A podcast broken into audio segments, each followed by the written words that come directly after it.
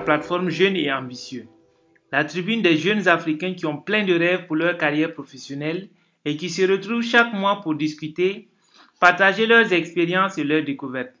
Vous êtes de plus en plus nombreux à nous écouter sur cette plateforme et cela nous motive à continuer. Si vous aviez des questions, des préoccupations, vous pouvez nous les exposer en laissant des commentaires ou des messages sur nos pages LinkedIn, Facebook ou la chaîne YouTube. Vous pouvez aussi nous encourager davantage en nous mettant des likes et en partageant nos publications avec vos amis. Aujourd'hui, nous repartons sur un nouvel épisode avec un invité spécial, un exemple à suivre pour notre génération.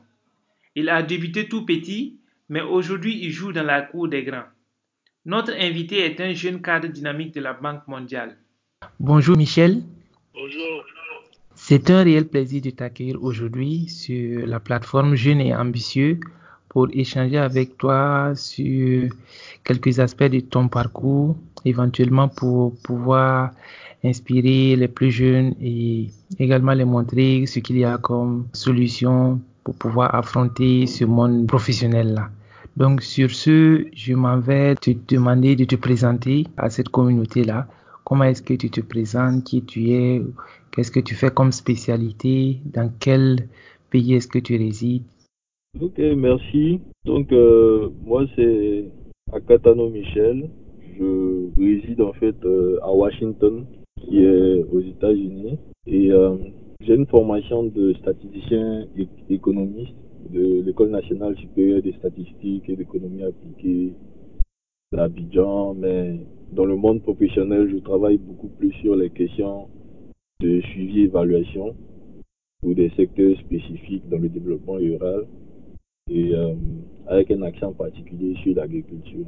Donc, juste une brèche, certaines fois, certaines personnes ne comprennent pas comment est-ce qu'un économiste peut travailler sur le suivi évaluation mais il y a vraiment certains pans du suivi évaluation, euh, tels que le calcul, le calcul des coûts et bénéfices, par exemple, qui, sont des choses très techniques, qui, sont généralement faisables que par des, des, personnes qui ont une forte capacité quantitative ou des personnes qui ont une formation euh, d'économiste.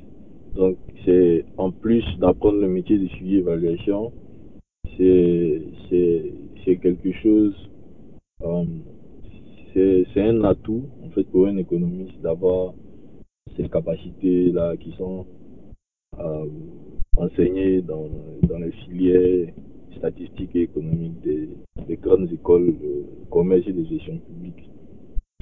Et euh, donc je travaille actuellement pour la Banque mondiale, euh, toujours dans le domaine de, du suivi et évaluation sectorielle au niveau de l'agriculture.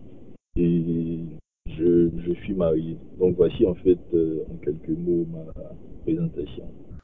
Ok, merci pour cette présentation. C'est vraiment un parcours très intéressant et on est vraiment intéressé à comprendre davantage ce qui a été ton parcours et je m'en vais te demander euh, de nous présenter un peu ce que tu as fait comme parcours pour arriver là où tu es actuellement et peut-être en commençant depuis l'enfance, ta scolarité et également ton cycle universitaire pour que ceux qui nous écoutent comprennent un peu le parcours que tu as fait et si éventuellement il y a des similarités à leur niveau et s'il y a des conseils qu'ils peuvent tirer de là, que ça puisse nous aider. Donc, quel a été ton parcours avant le niveau où tu es actuellement? En termes de parcours, j'aime toujours aller un peu loin pour montrer un peu d'où je viens.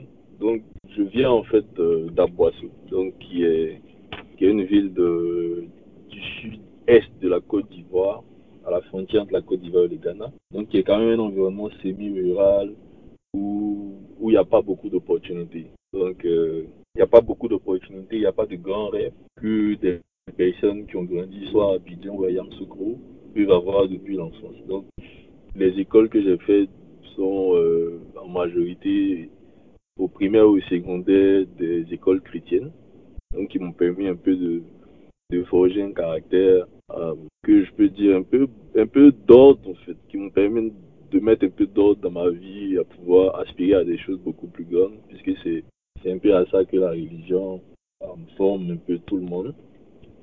Donc j'ai fait en fait une école, euh, une école primaire chrétienne et une école secondaire chrétienne. Et en fait, au secondaire, à cause du fait que j'étais major de promotion, l'école a exigé, on peut dire, hein, exigé que j'aille euh, au lycée scientifique de Yamsoukro. Parce que je pense que c'était un prestige pour eux chaque année d'envoyer un étudiant au lycée scientifique de Yamsoukro. Donc, c'est comme ça que, bon, on peut dire que j'ai pas vraiment eu le choix et euh, je me suis senti un peu forcé d'aller dans cette école-là. Mais après, j'ai compris que c'était pour mon bien puisque euh, au lycée scientifique de Yamsoukro, tout le monde avait un rêve en fait, intégrer l'Institut national polytechnique Félix Boigny de Yamsoukro. C'était, la seule issue qui était considérée comme un succès. Et quand aujourd'hui, avec du recul, je regarde un peu tout le réseau que cette école m'a permis d'avoir, je me rends compte que aller au lycée scientifique était une certaine bénédiction, puisque je n'aurais jamais pensé à intégrer cette école-là, qui est quand même l'une des meilleures écoles du Côte d'Ivoire, si je n'étais pas allé au lycée scientifique de Yamsoukou. Donc, c'est un peu une brèche, en fait, pour dire à tous ceux qui sont dans des écoles euh, à l'intérieur du pays, qui ne connaissent pas ce genre d'école-là, de chercher à s'informer, parce que quelque part après, c'est seulement certaines écoles de l'intérieur du pays et plusieurs élèves du lycée scientifique qui ont accès à l'INP, puisque l'INP est une école qui demande une formation, euh, une préparation depuis soit la troisième ou la seconde, parce que les, notes depuis la troisième sont, sont regardées. Les notes depuis la seconde, je pense. Donc ceux qui sont pas, qui n'étaient pas au courant, généralement, c'est en terminale, ils commencent à, à veiller à leurs notes et après ils sont mal partis pour, euh, pour la sélection. Donc c'est comme ça qu'après le bac, j'ai d'abord j'ai été major du concours d'entrée à l'ENCA, à l'École nationale supérieure des statistiques d'économie appliquée. Pour le niveau bac, euh, il y a une formation de niveau bac d'agents techniques qui sont des techniciens de la statistique. Et en même temps, j'ai été reçu également à, en classe préparatoire commerciale à l'INPHB de Yamsoukro. Donc j'étais euh, un peu mitigé mais je pense que la passion ou le prestige de, de l'INPHB a pris le dessus.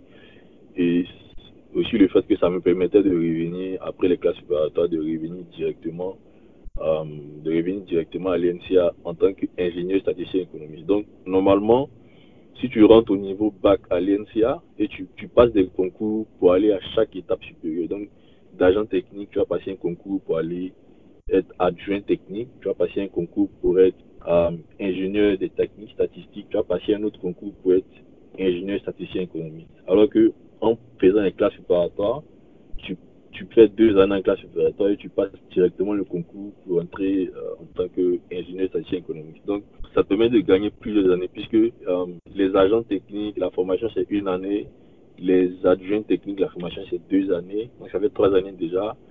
Euh, les ingénieurs techniques statistiques, la formation, c'est, je pense, trois années aussi. Donc ça te fait six années que tu gagnes en faisant deux années en classe préparatoire commerciale ou en classe préparatoire technologique, qui permet de passer le concours directement d'entrée euh, en, en, cycle d'ingénieur statistique économique. Donc c'est ce que j'ai fait et euh, par la grâce de Dieu, j'ai été béni deux fois.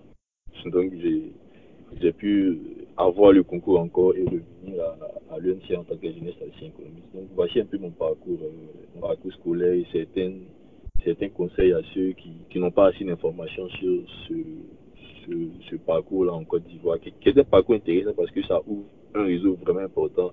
Il y a des ministres, des directeurs de sociétés, euh, des, cadres de la fonction publique, euh, des, des responsables influents dans le secteur privé qui ont tous fait ces deux écoles-là et qui ouvrent, en fait, qui donnent des opportunités facilement euh, à ceux qui sont, en fait, qui ont, qui ont, qui ont fait les mêmes écoles et qui, qui, sont fraîchement diplômés, quoi. Ok, parfait. Très intéressant parcours. Euh... Alors, on voudrait peut-être que tu reviennes en arrière pour nous expliquer un peu plus en détail les écoles que tu as eu à faire, notamment l'INPH, Yamoussoukro, qu'est-ce que tu as eu à faire là-bas comme spécialité? C'est vrai, euh, il s'agit d'une classe préparatoire, mais il peut arriver que voilà ceux qui sont peut-être euh, en début de formation, qui sont au niveau de la classe de baccalauréat et tout, ils ne savent pas à quoi ça consiste exactement. Et à la suite de l'INPH de Amsokro, tu, tu as eu à intégrer l'École nationale des statistiques et de l'économie appliquée, où tu, dis avoir fait l'ingénierie de, de statistiques et euh, de l'économie. Tu pourrais un peu expliquer en détail sur à quoi ça consiste exactement et également qu'est-ce qui t'a motivé à faire cette spécialité-là plutôt que, que autre chose?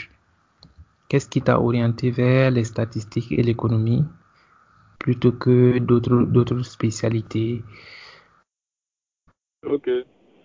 En fait, je, je pense que euh, la dynamique dans laquelle tu es actuellement est quand même la chance que j'ai eue, comme je l'expliquais, c'est d'avoir fait des écoles où il y a un grand réseau où on apprend, en fait, on, on, depuis la seconde, on apprend un peu ce que telle personne qui a fait le lycée scientifique et qui a fait telle école est devenue. Donc, on avait par exemple des, personnes comme Thierry Tano qui était euh, vice-président à la Banque mondiale, qu'on qu lisait dans des revues comme Tycoon, qui ont fait le lycée scientifique, après qui, qui, qui allaient faire l'INPHB, après qui allaient se former à l'international, euh, Ava, qui, a, qui, a été vice-président à la Banque mondiale, on avait des personnes qui avaient fait en fait ce parcours et qui avaient fait de bonnes choses. Donc on s'est dit, c'est ça en fait qui nous a intéressé à chercher euh, ce qui s'y trouve en fait. Donc euh, c'est un peu ça la motivation qu'on avait. Maintenant, après avoir recherché, ça nous a attiré plus parce que euh, déjà même en fait pour, pour deux grandes choses. La, première chose qui m'a attiré encore plus vers euh, parce qu'après le bac, on avait le choix entre l'INC et l'INPHB, qui étaient deux écoles de prestige qu'on entendait. Mais ce qui m'a attiré vers l'école d'économie et qui m'a fait revenir après les classes préparatoires euh, à travers un concours, c'est quand même mon professeur d'économie en classe préparatoire qui qu'on appelait maximiseur, qui était vraiment passionné d'économie, qui expliquait l'économie comme en fait euh, en utilisant des exemples simples comme la ménagère, comment est-ce que la ménagère gère son son, son, panier, comment est-ce qu'elle euh, gère ses achats, comment est-ce qu'elle gère son foyer.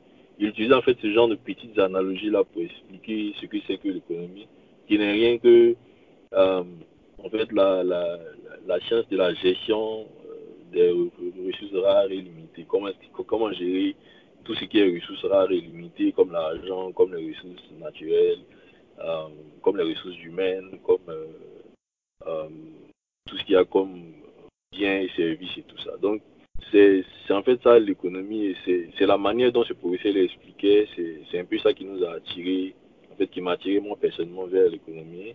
Et puis, l'UNCA, euh, particulièrement, serait intéressant pour toutes les personnes qui sont intéressées parce que, en fait, ils offrent une formation de, qualité qui peut se vendre à l'international. Donc, moi, c'est vraiment ça en fait résumé euh, ce qui qui peut intéresser quelqu'un parce que quand par exemple un étudiant il sait qu'il y a plein d'étudiants aujourd'hui qui veulent postuler pour des écoles à l'international donc quand par exemple tu postules pour une école comme Harvard tu te rends compte que tous les cours qui sont demandés comme prérequis pour pouvoir accéder à certains programmes de prestige là-bas comme le master en administration publique par exemple euh, sont, sont déjà faits à l'école nationale supérieure des statistiques et l'économie appliquée, que ce soit à Abidjan, que ce soit à Dakar, que ce soit euh, à Douala, parce que ce sont les Français qui ont créé ce genre d'école-là en Afrique pour développer les capacités statistiques des Africains. Et euh, si on veut revenir un peu plus sur le contenu de la formation, c'est vraiment une formation de haut niveau en économétrie et en méthode qualitative appliquée à l'économie et, à la statistique. Donc, euh, généralement, tous ceux qui vont dans cette école-là euh, reçoivent des cours assez variés dans les domaines de, l'évaluation économétrique des politiques publiques, tout ce qu'il y a comme machine learning, learning programmation.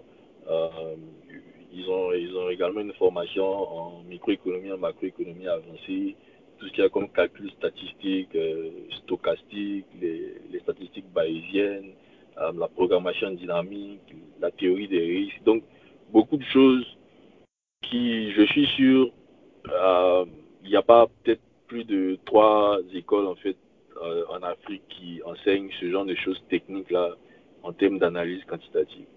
Donc ça donne vraiment la possibilité de pouvoir internationaliser ça, puisque ce sont des choses qui sont, je peux dire un peu, c'est un peu la, la, c'est ça qui fait un peu la fierté des grandes écoles européennes ou américaines, parce que c'est des calculs un peu complexes, quand, on parle de calculs stochastiques, c'est des choses un peu complexes que ces écoles-là utilisent pour faire le prestige, mais qu'un Ivoirien qui vient d'Aboisseau comme moi ou qui vient de Korogo peut apprendre euh, en Afrique, parce que les Français ont, eu ce programme de développement de capacité statistique là et ont créé des écoles qui sont des réplications en fait de leur école euh, NSAU Paris.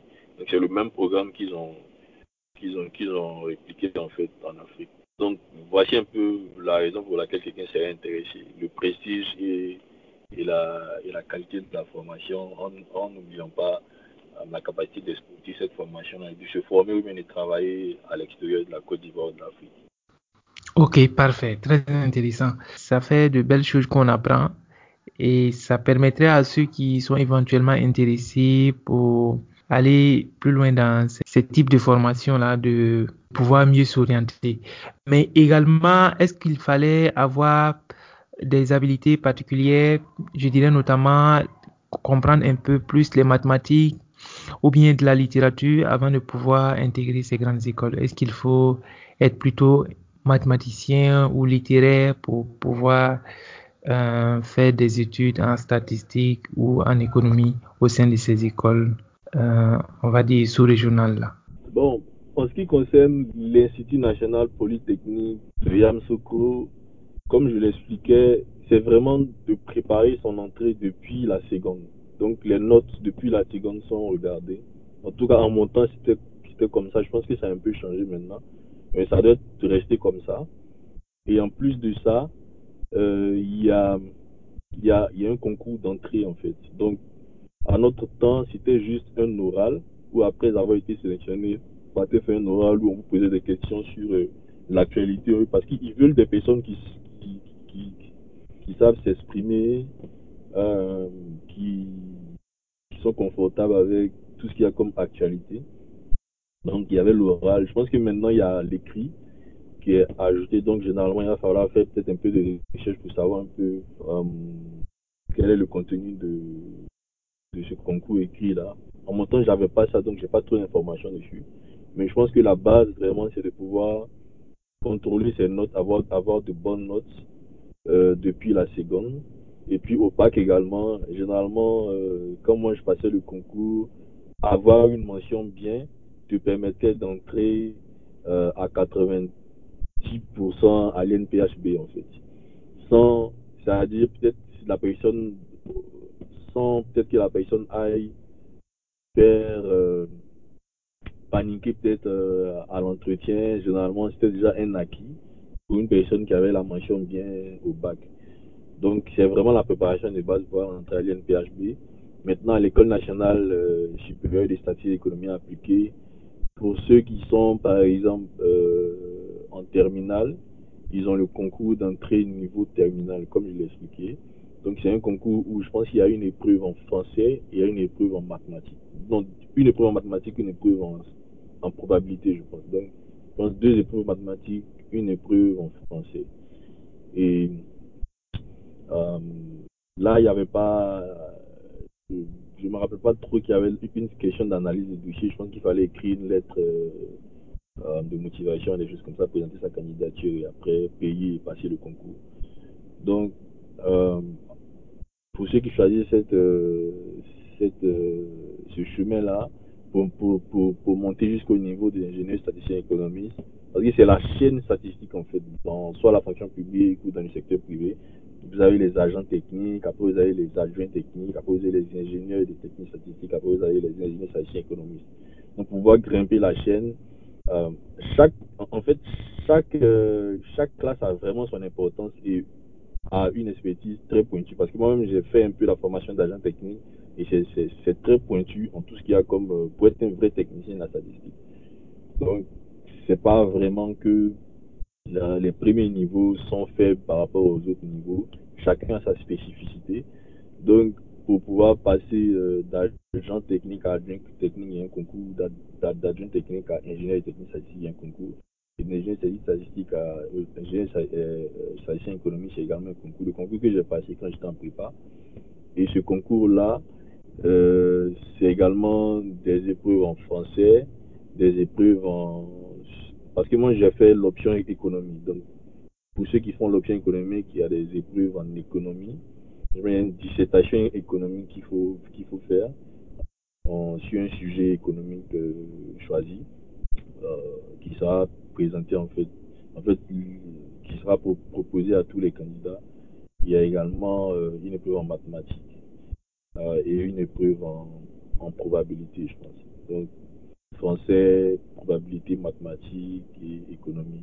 Donc, le secret, c'est vraiment de faire. Moi, par exemple, euh, dans les vacances, avant le, concours, j'avais, refait toutes les épreuves depuis, je pense, 1975 ou un truc comme ça. Parce que ce sont des épreuves qui sont disponibles sur le site internet de l'UNCA. Donc, tout le monde peut. Euh, de l'UNCA, je pense, ou de CAPESA. C-A-P-E-S-A qui est en fait le centre d'appui euh, aux capacités statistiques en Afrique, un truc comme ça. Et c'est ce centre-là qui a créé les écoles statistiques. Donc c'est eux depuis la France qui, qui, qui, organisent les concours et qui les envoient en Afrique et les épreuves retournent en France pour être corrigées. Donc c'est vraiment un, un concours. C'est vrai qu'on a l'habitude de dire qu'en Afrique, il y a des concours un peu où il faut faire certaines choses pour pouvoir les avoir, mais ça c'est un concours que tout le monde sait vraiment que si tu mets toutes tes chances de ton côté, il n'y a pas d'autres variables en fait. C'est vraiment l'excellence qui permet d'intégrer ces écoles-là parce que les, les épreuves ne sont même pas corrigées en Afrique. Tout à fait, très intéressant. Alors, Michel, je voudrais qu'on revienne euh, quand même sur cette école-là qui est assez particulière, je dirais. À ce que je sache, il y a une école semblable aussi à Dakar qu'on appelle ENSAE. Et à Abidjan, ça s'appelle UNCA. Et je pense qu'il y en a aussi une représentation où on dira une école pareille au niveau de, de Yaoundé qui s'appelle ICA. Alors, y a-t-il un point commun à ces écoles-là? Je pense qu'il y a la représentation aussi en, en, France. Il y a une école de statistique aussi auquel toutes ces écoles-là sont un peu rattachées. Et c'est des écoles d'excellence de la sous-région où euh, j'ai eu à constater que de notre promotion, il y a certains, par exemple, de, de l'université où j'étais, qui ont fait, comme tu l'as dit tantôt, euh, la classe préparatoire. Et après, certains ont été orientés vers Abidjan, d'autres aussi ont été orientés vers Yaoundé et d'autres aussi sur, sur Dakar. Mais bon, de Dakar aussi, il y a certains qui sont envoyés souvent à Abidjan, tout comme à, à Yamoussoukro. Alors, comment est-ce que ce, système-là est organisé? Tu as, des informations là-dessus pour mieux nous, faire comprendre ce système-là. Et également motiver les plus jeunes qui, sont intéressés à faire des, des grandes écoles d'excellence de, cette catégorie-là, voilà, de, vraiment se préparer que c'est des opportunités qui, sont là à partir du moment où tu passes par, par ces écoles-là c'est vraiment la, la, qualité de formation. C'est également, comme tu l'as dit, euh, un réseau, en tout cas très, très, très élargi et de haut niveau qui pourra te, te faciliter l'insertion professionnelle par la suite. Donc, qu'est-ce que tu peux, tu peux nous dire en fait sur l'ensemble de ces écoles-là pour, pour, pour inciter ceux qui sont, euh, voilà, peut-être de, du Burkina, peut-être aussi de Dakar, mais qui ne connaissent pas Abidjan nécessairement, ou bien qui ne connaissent pas euh, Dakar nécessairement ou, ou, ou, Yaoundé, mais qui sont intéressés quand même sur, sur, sur le parcours dans ces écoles-là. Qu'est-ce qu'ils peuvent faire et comment est-ce qu'on parvient à intégrer ces écoles Ok, donc à la base, c'est un concours africain. Pour répondre à la première question, pourquoi est-ce que d'autres vont à, à Yaoundé, Dakar ou Abidjan. C'est un concours africain qui est organisé, et c'est la même épreuve pour tous les pays. Donc, je pense près de euh, 20 pays ou 25, 25 pays africains qui passent le concours. Et ceux qui sont retenus sont affectés dans les écoles. Donc, à ce que je sache, si ma mémoire est bonne, euh, sont affectés dans des écoles, soit à Dakar pour pour l'NSAE, comme tu as dit, NSAE Dakar ou ici à Douala ou euh, l'NCA d'Abidjan. Donc le concours africain, c'est la même épreuve que tous les pays africains passent, donc plusieurs milliers de personnes. Et par école, surtout pour le niveau ingénieur statisticien économiste, environ 40 personnes sont retenues par école. Je pense autour de 20 dans, dans, dans l'option économie et 20 également autour par là dans l'option mathématique. Donc l'option économique, c'est ceux qui ont fait des filières en économie donc ceux qui ont fait soit une maîtrise en économie ou un DE en économie ou un doctorat en économie, je pense que c'est à partir de, là qu'ils sont autorisés à passer euh, le concours euh, option économie, qui est également passé par ceux qui sont en classe séparatoire euh, commerciale. Parce que c'est ouvert à, aux classes séparatoires commerciales, à l'INPHB. Et également, je pense, ceux qui sont en licence ou en maîtrise, je pense, de mathématiques, qui sont autorisés également à passer le concours option, option. Donc, chaque année, le concours est lancé. Il faut juste euh, chercher l'information, soit de l'intérieur, avoir quelqu'un qui est là-bas, ou bien moi-même peut-être me contacter. Je pense à la fin, je vais donner mes, mes, références. Parce que chaque fois que le concours est lancé dans le réseau, on, est, on est informé. Donc après ça, aller, aller déposer ses dossiers, généralement, peut-être l'extrait de naissance, les choses comme ça, une lettre peut-être de motivation. Et euh, à partir de là, payer des frais de concours et être convoqué euh, le jour du concours. Et euh, donc le système en fait a été créé, comme j'ai dit, par le CAPESA, je pense que le centre d'appui aux capacités statistiques en Afrique. Pour résumer, je ne me rappelle pas trop de. Mais on peut aller sur le site kpsa.fr et lire beaucoup plus sur ce centre d'appui là. Donc, c'est un centre d'appui euh, par le gouvernement français qui a créé ces écoles en Afrique pour développer les capacités statistiques en Afrique. Parce qu'avec les relations, euh, avec les relations entre l'Afrique et l'Occident, il y, y, a beaucoup de, leurs intérêts qui sont en Afrique ils ont besoin quand même euh, en fait, ça leur, euh, ils ont un certain avantage à, à, avoir des personnes compétentes qui, qui sont dans ces pays-là pour gérer tout ce, tout ce qu'il y a comme euh, politique publique ou capacité statistique ou recueil de données, par exemple. Ça, c'est quelque chose qui intéresse beaucoup les institutions comme la Banque africaine, la Banque mondiale. Donc, ces institutions également financent ces écoles-là par des dons et par des formations. Récemment, la Banque mondiale a, a fait une formation à l'INPHB, par exemple, pour, euh, pour le Big Data, qui sont en train d'aider les étudiants en Big Data, par exemple, de l'INPHB. Donc, tout ce qu'il y a comme données, les institutions sont vraiment intéressées. Donc, il ne faut pas oublier que les institutions également aident ces écoles-là. Mais pour revenir au CAPESA, c'est eux qui ont créé ces trois écoles-là en Afrique. Et c'est exactement une réplication, donc une reproduction du programme d'ENSAE Paris, qui en fait, si je dois dire, euh, la maison mère ou euh, euh, le siège de ces écoles-là. donc, ces écoles-là sont un peu des filiales de, Paris. Donc, ils ont le même programme, que ce soit à tous les niveaux de formation de la chaîne statistique et en particulier au niveau des statistiques économistes. C'est même, c'est la même formation, c'est les mêmes matières, c'est le même programme qui est, qui est reproduit dans ces écoles-là. Donc, euh, c'est un peu ça, en fait, l'organisation, euh, l'organisation et la création de ces écoles-là, également le mode de fonctionnement à partir des dons et euh, des appuis également des gouvernements. Ok, parfait. Merci beaucoup pour tout ce détail. Alors, on va un peu avancer cette fois-ci euh, pour aborder maintenant la vie professionnelle. Quel a été ton premier boulot? Est-ce que tu as eu ton premier boulot pendant ton cycle universitaire ou bien c'est à la fin de ta formation que tu as abordé le monde du travail? Et comment ça a été ce premier contact-là avec euh, le monde professionnel? Ok, bon, moi j'ai quand même l'habitude de dire que j'ai été formé euh, en association parce que j'étais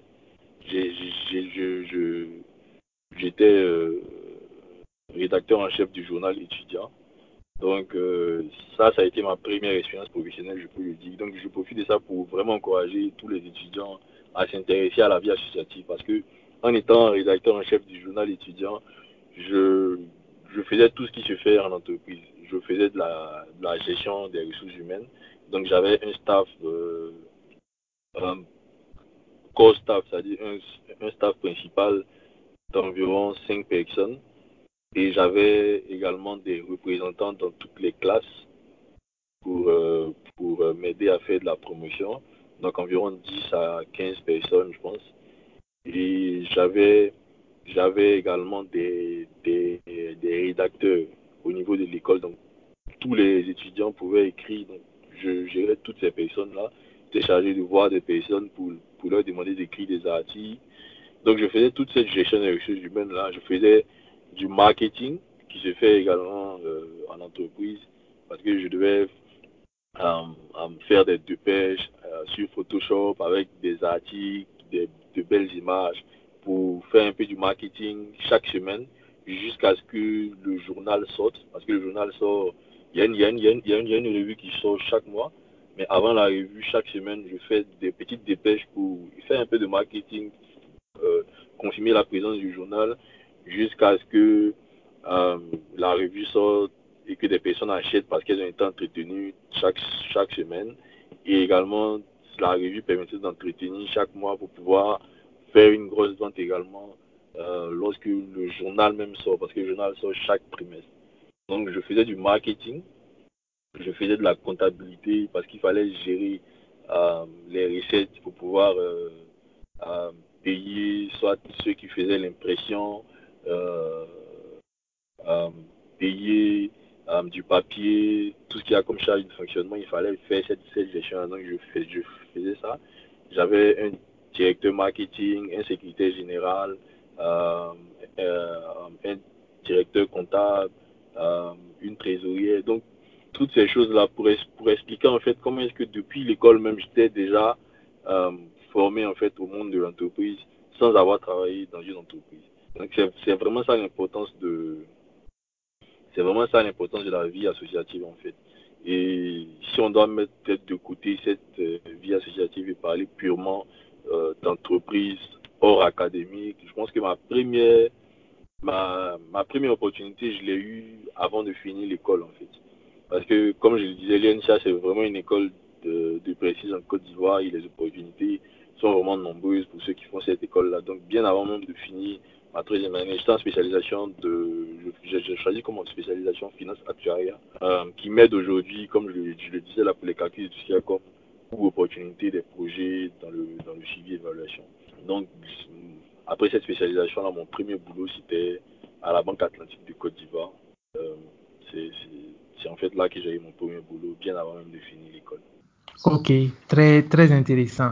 Alors, euh, étant donné que tu es passé par une école d'excellence et étant donné aussi le parcours que tu, très brillant que tu viens de nous exposer là, c'est sûr que à la sortie, comme tu l'as dit, euh, le contact avec le monde professionnel a été vraiment plus facile. Alors, actuellement, on constate qu'il y a beaucoup d'étudiants qui sortent de, la plupart des écoles, peut-être pas aussi renommées que euh, l'école d'où tu, tu es sorti. Et tous ces étudiants-là se retrouvent dans le monde du travail, certains cherchant des stages, d'autres aussi cherchant leur premier boulot. Et beaucoup disent que c'est pas facile, c'est difficile à décrocher rien que un stage. Alors, quel est ton, ton conseil pour ceux qui sont toujours à l'école? Qu'est-ce que tu, tu, les recommanderais pour que euh, ce contact avec le monde professionnel là soit plus, plus facile? Est-ce qu'il faut euh, maximiser sur, la qualité, euh, on va dire, sur, sur les notes pour qu'à la sortie, voilà, à travers ces notes-là, on puisse se faire plus remarquer ou bien à travers la vie associative ou bien à travers les relations. Euh, Qu'est-ce que tu as comme euh, conseil pour ceux qui sont toujours voilà au niveau de, de leur étude et qui vont bientôt affronter le monde du travail? Ok, je pense qu'il y, y, a quand même un, point que j'ai souhaité qui va me permettre d'introduire ma réponse à cette question-là. J'ai, avant de, travailler à la Banque Atlantique, j'ai fait mon stage de formation à la Direction générale des impôts en Côte d'Ivoire. Donc, j'ai travaillé sur la, modélisation, la prévision de l'impôt sur les bénéfices industriels et commerciaux en Côte d'Ivoire. Donc, c'était juste euh, vraiment créer un modèle économétrique qui permet de prédire en fait euh, les recettes de l'impôt sur les bénéfices industriels commerciaux en Côte d'Ivoire chaque année. Donc, j'ai prédit sur les, cinq prochaines années. Donc, là, on est en 2012 et euh, j'ai fait la prédiction jusqu'en 2017. Et pour la petite anecdote, je suis parti, quand je suis revenu de Tunis pour le travail, je pense qu'on va revenir dessus, je suis allé regarder les recettes de la Direction générale des impôts et avec une marge de, de moins de 2% d'erreur, euh, euh, ça, ça, ça, ça, ça, correspondait en fait aux, aux, prévisions du modèle. Donc juste pour, dire un peu la puissance de tout ce qu'il y a comme outil quantitatif dans la gestion des politiques publiques ou dans la gestion des finances publiques. Et euh, je suis toujours dans une dynamique de promotion de mon école parce que je veux que beaucoup d'étudiants puissent accéder à cette école-là. Ce n'est pas forcément pour dire que, pour, pour dénigrer les autres écoles, mais c'est vraiment dans une dynamique de dire qu'il y a beaucoup de personnes qui ne sont pas au courant de ces, de ces opportunités-là. Donc il faut leur montrer les aspects positifs pour qu'ils puissent euh, pour qu'ils puissent euh, s'intéresser à ces écoles-là et, et, tenter leur chance. On va forcément revenir, comme tu l'as dit là, sur les difficultés. Mais par exemple, pour cette école-là, déjà même à la fin de la formation, euh, c'est l'école qui vous trouve les stages. Donc vous ne, vous ne cherchez pas de stage. J'avais eu une offre de stage de la BCAO Niger. Moi, je ne suis pas parti pour des raisons personnelles. Et j'ai finalement accepté de, l'offre de stage en fait de la Direction générale des impôts. Et euh, pour parler de manière générale, euh, il, y a des, il y a des difficultés. Quand on finit l'école, il y a toujours des difficultés. Moi, le conseil que je peux donner, comme j'ai dit, c'est vraiment de participer à la vie associative parce que les entreprises, généralement, recherchent des personnes qui ont une expérience. Une expérience quelconque, que ce soit une expérience à l'église, que ce soit une expérience à la mosquée, que ce soit une expérience euh, dans une association de quartier, que ce soit une expérience dans une association d'école. Ils ont besoin d'avoir quelqu'un qui sait faire quelque chose, qui peut leur apporter quelque chose, en plus d'être là en, train d'apprendre, mais qui puisse apporter quelque chose. Donc c'est vraiment de travailler sur ça alors qu'on est à l'école. Parce que généralement, l'erreur qu'on commet, c'est de dire qu'on veut être les meilleurs. Donc on plonge la tête dans les cahiers, dans les livres, et après on ne sait même pas ce qui se passe dans le monde professionnel. Donc pour un peu dire qu'il y a, également des faiblesses au niveau de ces écoles, comme toute école, on n'enseigne pas euh, l'entretien d'embauche, on n'enseigne pas euh, tout ça euh, à l'école. Donc la vie professionnelle, c'est à la vie associative, tu, tu peux apprendre la vie professionnelle, mais les entretiens d'embauche par exemple, c'est quelque chose que moi j'avais jamais fait. Bon après, nous quand on est parti, on est revenu pour faire des simulations d'entretien d'embauche, tout ça, parce que ça nous avait ça nous avait créé des problèmes. Par exemple, à la Banque Atlantique, quand je, quand je suis parti, au premier entretien, on m'a demandé de présenter vous. J'ai dit, je, nomme, je, je, me nomme Akatano Michel. Donc là même déjà, c'était déjà un échec parce que à l'entretien, tu ne dis pas ça. Donc déjà même à la première question, j'étais déjà éliminé en fait. Et quand je suis parti, que j'ai que pas été retenu, euh, j'ai parlé avec des personnes, j'ai essayé de lire un peu, présentez-vous. C'est là que j'ai commencé à voir non qu'il faut dire ce que tu as fait, qu'il faut donner tes compétences, tout ça. Et je me suis rendu compte que c'est des choses qu'on n'apprend pas à l'école. C'est vrai qu'on avait travaillé sur l'excellence, on avait travaillé sur les notes, mais c'est des choses qu'il faut aussi regarder, qu'il faut trouver du temps pour regarder, pour ne pas être en déphasage en fait avec le monde professionnel. Donc euh, il faut aussi du courage en fait. Il faut être insistant parce que moi quand j'ai raté ce, cet entretien là, je suis retourné à la Banque Atlantique, je suis allé m'asseoir à la direction des ressources humaines euh, du matin jusqu'au soir. J'ai dit que je, suis intéressé par travailler dans cette banque-là et que j'avais, je me suis dit j'avais fait une erreur, c'est parce que je ne savais pas, mais que je n'allais pas laisser cette, cette, opportunité-là passer comme ça parce que je me suis dit qu'ils avaient besoin de moi. Mais c'est moi peut-être qui ne me suis pas bien présenté, mais quand ils ont vu mon CV, ils avaient besoin de moi. Je suis retourné dans cette suis allé m'asseoir à la direction humaines du matin jusqu'au soir. Et le soir, finalement, le, le, directeur des ressources humaines a accepté de me, de me recevoir. Je lui ai parlé de mon, de mon, de mon intérêt pour, euh, pour la banque, de ce que ça représentait pour moi, à cause de la spécialité que j'ai faite, tout ça. Et finalement, il m'a fait une offre. Le même jour, il m'a fait une offre. Donc, c'est vraiment dire que les entreprises ont beaucoup de besoins, ils ont besoin de personnes. mais il faut vraiment avoir de l'audace. Il ne faut pas hésiter à postuler. J'ai postulé pour un poste de directeur au PNUD quand je finissais l'école. Quand je suis allé déposer le CV, parce que c'était dépôt physique, tous ceux qui me voyaient là-bas riaient, quoi. Parce qu'ils se disaient que, quand même, c'est quelqu'un qui n'est pas conscient, quoi. Parce que, généralement, c'est des positions où il faut avoir 15 euh, années d'expérience, 20 années d'expérience, il faut avoir un réseau fort, tout ça. Mais pour dire un peu l'audace que j'avais, la volonté que j'avais, la haine que j'avais, je, je l'ai postulé pour cette, pour cette, pour cette position-là. Donc, ça explique un peu, en fait, c'est un indicateur pour dire un peu que si je postule pour un poste de directeur des ressources humaines au, PNUD, c'est que j'ai postulé pour, euh, pour plus de 500 000, 1000, postes communs dans, les, dans toutes les institutions, que ce soit au secteur privé comme en institution internationale. Donc vraiment, pour, pour récapituler, il faut, il faut se former à la vie professionnelle en étant à l'école, à travers la vie associative. Et lorsqu'on sort de l'école, avant de sortir de l'école, il ne faut pas se plonger seulement dans les notes, il faut se former également à la vie professionnelle en termes, en termes d'entretien de la bouche, en termes de relations avec ses collègues, tout ça. Il faut lire beaucoup de choses, il faut, il faut, se, il faut écouter des, podcasts comme ce qu'on est en train de faire maintenant. Il faut aller à des formations. Comme en Côte d'Ivoire, par exemple, on a 25 Adio qui fait des formations. Toutes ces choses-là, ce sont des choses que nous, on n'avait pas. Mais je pense que maintenant, c'est vraiment des choses qui sont développées faut profiter de ça. Ça coûte pas cher. Ce n'est pas des formations de 5 000 francs CFA, 2 000 francs CFA, euh, juste une recharge euh, téléphonique. On peut mettre ça de côté et puis avoir accès à ce genre de compétences qui n'ont pas de valeur, en tout cas, dans, dans, dans le monde professionnel. Wow, super. En tout cas, c'est vraiment audacieux, je dirais, très ambitieux de postuler à des postes de directeur au niveau d'institutions internationales comme le PNUD en tout cas, étant toujours étudiant, mais je, comprends effectivement. Il y a, il y a, cet aspect-là, je ne sais pas si ça a été le cas aussi pour toi, mais pour ma propre expérience, quand j'ai fini ma formation, j'étais à la recherche d'emploi. Très, très tôt, voilà, euh, je me suis servi de l'Internet et j'ai compris qu'il y avait beaucoup d'institutions qui faisaient leur publication de postes sur leur site web où j'allais quotidiennement regarder et s'il y avait des postes en informatique qui, qui intéressaient mon profil. En tout cas, j'hésitais pas à postuler. effectivement, comme tu le dis, il y a des postes, souvent tu, tu vois les grades, tu, tu vas voir PL4, PL3 ou PL5. Et, souvent aussi, je pense au niveau de, de, la Banque mondiale, c'est des postes où on... C'est plutôt quoi les, grades là-bas? C'est LP ou bien c'est L? Je me rappelle pas très bien.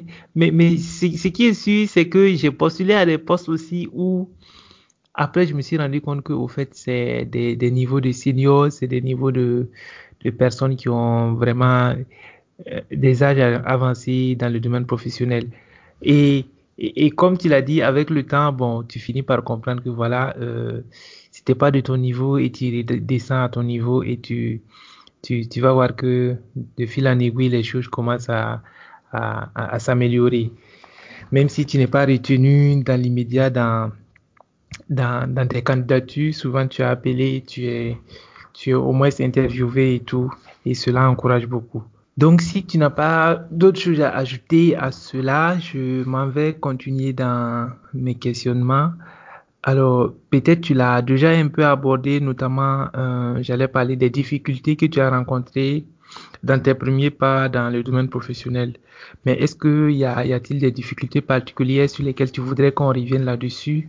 Peut-être pas au niveau des stages, mais à partir du moment où tu, t'es rendu compte que voilà, tu avais assez d'expérience euh, de travail dans des entreprises et que tu aspirais maintenant à avoir un boulot, un bon contrat de travailleur dans le domaine professionnel.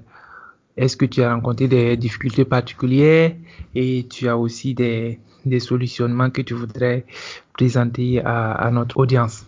Bon, je pense que une fois qu'on a une fois qu'on a accès au milieu professionnel, euh, le premier objectif que tous ceux qui, rentrent dans le monde professionnel ont, c'est d'avancer vite. C'est d'avancer vite, c'est d'avoir des promotions. Euh, c'est un peu un ça en fait euh, l'objectif de tous ceux qui arrivent à finalement s'intégrer dans le monde professionnel, finalement avoir un boulot et, finalement commencer à travailler, commencer à faire les premiers résultats et tout ça. Donc, moi, généralement, le conseil que je donne pour pouvoir euh, avancer, c'est de, c'est de vraiment faire deux grandes choses. La première des choses, c'est, c'est d'être satisfait de ce qu'on a. C'est-à-dire que quand on recrute, par exemple, une personne pour, euh, pour un poste de premier niveau, on va dire, euh, en institution dans le secteur privé, et que cette personne aspire à aller dans le deuxième niveau, il faut d'abord être satisfait par le premier niveau. Il faut se dire que c'est au premier niveau que j'ai été recruté. Tant que je n'aurai pas fait le travail du premier niveau complètement, tant que je n'ai pas maîtrisé ce travail-là complètement, je ne m'autorise pas à aller dans le deuxième niveau. Sinon, après, c'est vrai qu'il y, a des, moyens, il y a, peut-être le résultage, il y a, y a les relations qui peuvent permettre d'avancer rapidement. Mais après, certaines fois, dans la majorité des cas, il y a une chute en fait qui, suit cette avancée rapide là. Donc euh, c'est pas généralement c'est pas ce qu'on souhaite. On souhaite que l'avancée euh, soit constante et que euh, une fois que l'on avance, qu'on ne revienne jamais dans, dans le niveau précédent. Donc vraiment la première des choses, c'est d'être satisfait du boulot qu'on a eu, de bien comprendre les objectifs de ce boulot là et de le faire correctement, complètement, de le maîtriser complètement. Généralement, les gens ont l'habitude de dire que quand ton boss commence à t'envoyer à ses réunions, pour faire les réunions pour lui, il faut savoir que tu as déjà fini avec le niveau, il faut chercher maintenant à avancer. Donc, euh, c'est vraiment ça un indicateur du fait que tu as accepté ton travail, tu l'as fait correctement, tu l'as maîtrisé et maintenant tu es prêt à aller au prochain niveau. La, deuxième des choses que, euh, que j'aimerais dire après avoir euh, maîtrisé son boulot, la deuxième des choses, je pense, c'est de vraiment, bon, je ne veux pas dire après parce que c'est concomitant, c'est en même temps. Il faut prendre note de tous ces accomplissements. Quand il faut avoir un lit, il faut avoir un cahier où chaque matin quand tu viens, tu as des objectifs. Et quand tu as fait l'objectif, tu écris. Ça te permet après de pouvoir mieux te vendre. Donc de pouvoir par exemple, il y a, il y a des institutions qui sont assez, rigides, soit à la, à la promotion. Donc, il ne faut pas forcer la main de cette institution-là quand tu sens que tu es prêt à avancer. Généralement, il y a des possibilités ailleurs. Mais pour pouvoir prendre ces opportunités ailleurs, là, il faut avoir des arguments solides. Donc, sans avoir pris note chaque jour, parce que généralement, euh, quand, quand l'on intègre le milieu professionnel, il y a de grandes réalisations que l'on fait. Mais sans avoir pris note, on oublie. Un jour, il y a eu peut-être un gros problème où il y a une grosse réunion qui, qui mettait peut-être 500 millions de dollars en jeu et cette réunion a failli être annulée et peut-être tu as fait quelque chose par tes relations et la réunion a eu lieu. Euh, on était parti par exemple pour une mission d'évaluation au Maroc et, et, la réunion a failli ne pas avoir lieu. Donc c'était en, en Djibouti, mais j'avais, j'avais, Djibouti ou Maroc, j'avais un ami qui était très connecté à la fonction publique là-bas, qui nous a aidé rapidement à pouvoir euh, euh, avoir les contacts et à pouvoir faire la réunion, alors que les gens, à cause de certaines circonstances nationales, avaient décidé de, de bafouer la réunion, euh, la mission. Alors que la mission, on avait déjà payé les billets d'avion, on avait déjà payé les, les, chambres d'hôtel, on avait déjà investi beaucoup d'argent. Donc ça allait être de l'argent perdu que, par exemple, moi, à travers mon réseau, je, parlais de, de ce réseau-là avant qu'il y ait un réseau africain, j'ai permis de décanter. Donc, ça, c'est une chose, par exemple, que si j'avais pas noté aujourd'hui, j'aurais oublié. Donc, c'est vraiment qu'il faut noter tout. Parce qu'il y a des choses qu'on fait, qu'on se dit, c'est pas peut-être de grosses réalisations, mais normalement, il y a des entretiens de compétences où on demande quelle a été la situation où tu as fait telle chose. Donc, si tu ne notes pas, tu ne sais pas vraiment ce que tu as fait dans le passé qui te permet de pouvoir dire que tu es capable de faire telle chose qu'un poste demande. Donc, voici vraiment les deux grandes choses que généralement je donne comme conseil à ceux qui veulent avancer dans le monde professionnel. C'est de vraiment être satisfait de ce qu'on a maintenant, de pouvoir réaliser pleinement, de pouvoir le maîtriser pleinement. Et, quand on est prêt à partir, ou bien quand on est prêt à aller au milieu, au point supérieur, il faut s'assurer qu'on a noté tout ce qu'on a fait, il faut qu'on s'assure qu'on a euh, souligné tous ces grands accomplissements et qu'on est prêt à les défendre en fait euh, lors d'un entretien professionnel. Ok, merci beaucoup pour ces conseils. C'est vraiment très intéressant. Alors, pour poursuivre, je m'en vais te demander de, nous expliquer davantage la suite de, ton parcours professionnel. Alors, tu nous as expliqué déjà que dans un premier temps, tu as intégré, euh, je pense, déjà une société d'État et par la suite, tu as également intégré la Banque Atlantique. Et quelle a été la suite de ce parcours-là? Pourrais-tu revenir là-dessus, nous détailler un peu les différentes entreprises auprès desquelles tu as eu à travailler pendant un moment avant d'arriver là où tu es actuellement? Bon, donc, euh, bon, comme tu l'as dit, j'ai fait mon stage académique. Bon, après euh, la vie associative, j'ai fait mon stage académique à la Direction générale des impôts en Côte d'Ivoire. C'était à la sous-direction des activités pétrolières. Et après ça, j'ai euh, intégré la Banque Atlantique de Côte d'Ivoire. Après la Banque Atlantique de Côte d'Ivoire, je suis allé à Move Côte d'Ivoire. Donc j'ai fait Move Côte d'Ivoire où j'étais en fait euh, chargé de euh, rétention client. Donc en fait Move Côte d'Ivoire a des des chargés de rétention client qui sont des personnes avec de fortes compétences statistiques ou, ou, quantitatives qui sont chargés d'étudier en fait le comportement client et de, pouvoir détecter à travers des, techniques de scoring quels sont les clients qui sont proches de la sortie. Donc, quels sont les clients qui sont, qui sont au point de décision où ils sont sur le point de quitter le réseau en fait pour un autre réseau. Donc, tout ça, ce sont, des choses qui sont possibles d'être étudiées en statistique, par exemple, à travers peut-être l'historique de ceux qui ont quitté le réseau. On peut se dire, bon, quelqu'un qui, va quitter le réseau, peut-être qu'il commence à consommer 50% moins de ce qu'il qu'il consommait d'habitude. Donc ça, ce sont des informations, par exemple, qu'un modèle statistique peut donner. Donc on détecte rapidement ceux qui sont en train de quitter le réseau et on leur fait des offres promotionnelles. Donc certaines fois, euh, un client peut être là et recevoir, par exemple, un SMS qui dit euh, vous avez 200% de réduction. Quand il demande à son voisin, son voisin dit qu'il n'a pas reçu cet SMS. Ça veut dire que c'est un SMS targeté parce que lui, par exemple, il est en train de quitter réseau. Bon, ce sont des choses qui, relèvent un peu du secret professionnel, donc je ne peux pas aller trop dans le détail, mais toutes les,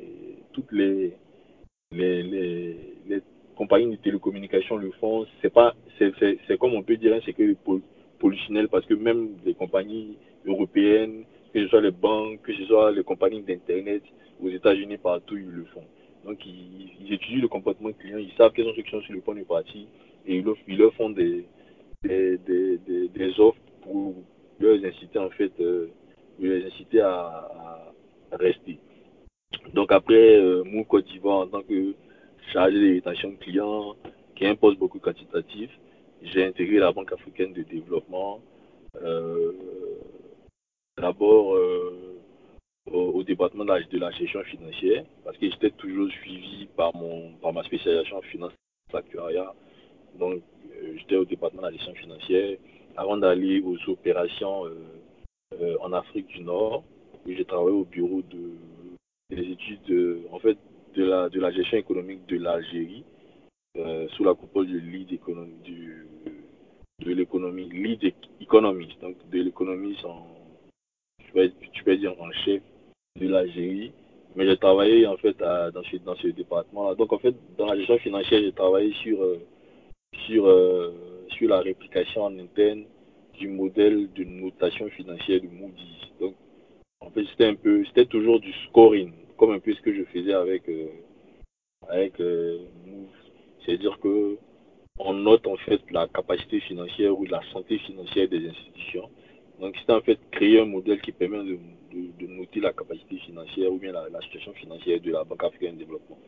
Donc, après ça, j'ai travaillé aux opérations aux opérations euh, en Afrique du Nord sur la stratégie d'intégration régionale en Afrique du Nord, euh, qui est une problématique un peu cruciale en fait en Afrique du Nord, puisque malgré le fait qu'ils ont la même langue, malgré le fait qu'ils ont, qu'ils ont les mêmes attributs, les mêmes caractéristiques culturelles, tout ça, l'intégration régionale est très difficile là-bas. Donc, c'était un gros challenge que de, que de parvenir à une, à compréhension commune de, euh, de, de, de, la, de la notion d'intégration et des, des, chemins qu'on peut suivre pour pouvoir am, améliorer le commerce intra-Afrique du Nord et tout ça.